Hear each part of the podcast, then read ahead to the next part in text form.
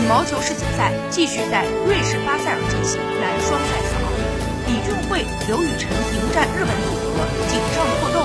金子佑树在与日本组合此前五次交手当中，高塔组合保持全胜，首局李俊慧、刘雨辰表现强势，一路大比分领先，不断扩大优势，以二十一比十一先声夺人。第二局，李俊慧、刘雨辰陷入被动，虽然紧咬比分，甚至追回两个局点。还是以十九二十一不敌对手，决胜局双方争夺更加激烈，比分一直较长。十六平之后，李俊慧、刘雨辰才确立优势。